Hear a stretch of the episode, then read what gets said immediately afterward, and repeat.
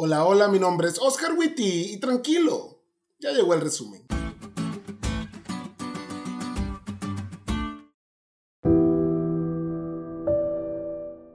Con profunda pena, informamos que hemos llegado al final de esta lección.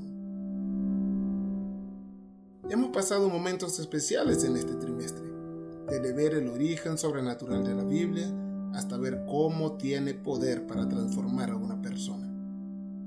Aunque sin duda, lo más interesante de este trimestre fue ver que aunque hay muchas versiones, está traducida en muchos idiomas y es más actual que el periódico que va a salir mañana, tenés que leerla.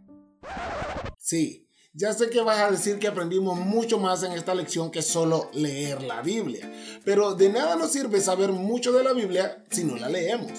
Hay un poder especial en leer la Biblia y realmente deseamos que al llegar al final de esta lección puedas decir, yo me estoy llenando de ese poder.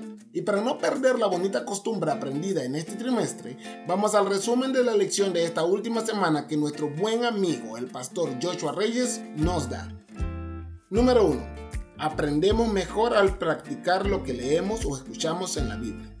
Puedes saber toda la teoría sobre el manejo, cuáles son las partes del carro, qué hacer si el semáforo está en rojo, qué medidas de seguridad aplicar en caso de rebasar o cómo estacionarte. Pero si no las practicas, pronto olvidarás detalles. En nuestra vida espiritual es igual. Puedes saber muchos versículos de memoria, puedes saber qué opina Dios sobre diferentes asuntos de tu vida, pero todo ese conocimiento no sirve de nada si no lo aplicamos en nuestra vida. Aprende y practica. Número 2. Jesús siempre defendió su palabra. Si leemos los evangelios nos daremos cuenta que la gente había malinterpretado lo que Dios quería decir en varias partes de la Biblia. Jesús no vino a cambiar las cosas, vino a darles el verdadero valor que tenían, la altura de vida. Y nosotros, en una sociedad que solo dice, yo creo que lo que Dios quiere decir es, debemos plantarnos como cristianos y defender lo que está escrito en la palabra, así, tal cual como lo hizo Jesús. Y número 3.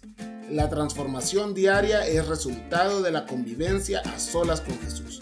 Los millennials somos expertos en que las cosas sean rápidas y en procesos automatizados, pero en nuestra vida espiritual los procesos automatizados y las aplicaciones rápidas no aplican.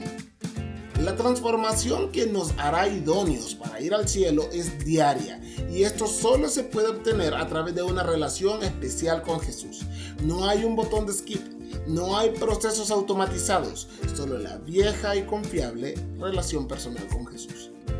Ayer, mientras platicaba con un grupo de chavos, les decía que la Biblia es un libro impresionante. Abre y deja que te impresione a vos también.